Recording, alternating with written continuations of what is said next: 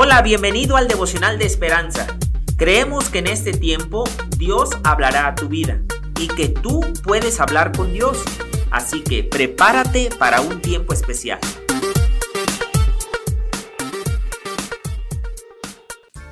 ...20 de febrero...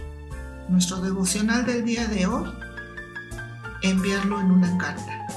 ...el autor nos dice... Como la mayoría de los niños de cuatro años, a Ruby le encantaba correr, cantar, bailar y jugar, pero empezó a quejarse de dolor en las rodillas. Sus padres la llevaron al médico y el diagnóstico fue devastador.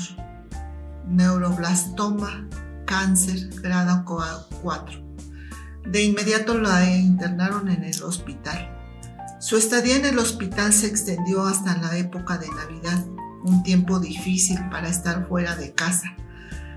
A una de las enfermeras se le ocurrió poner un buzón fuera de la habitación para que la familia pudiera mandarle cartas llenas de plegarias y ánimo. Luego el pedido salió en Facebook y fue entonces que la cantidad de correspondencia que llegó sorprendió a todos, en especial a Ruby. Cada carta, más de 100 mil, aumentaba su ánimo hasta que volvió finalmente a su casa. La carta de Pablo a los colosenses fue precisamente eso, una carta.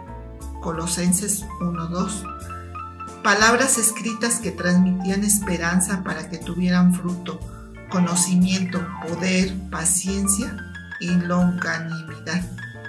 ¿Te imaginas qué gran dosis de buena medicina fueron para ellos esas palabras? Saber que alguien oraba permanentemente por ellos los fortalecía para mantenerse firmes en su fe en Cristo. Nuestras palabras de aliento ayudan enormemente a los demás. Así es, hermanos, ninguna medicina como las palabras de aliento de un amigo, de un familiar, de un hermano, nos dan esa fortaleza para, para levantarnos ante alguna enfermedad. Oro, hermanos, por todos aquellos que están enfermos, sobre todo en los hospitales. Que Dios los bendiga, que Dios los ayude. Y si tenemos algún amigo, hermanos, también oro por ellos para que Dios les le traiga sanidad a su cuerpo. Señor, ayúdanos, Señor, ayúdanos a ayudar a nuestros hermanos, ya sea con una palabra de aliento, porque las palabras hacen más que las medicinas. Gracias te damos, Señor, en el poderoso nombre de Cristo Jesús. Amén.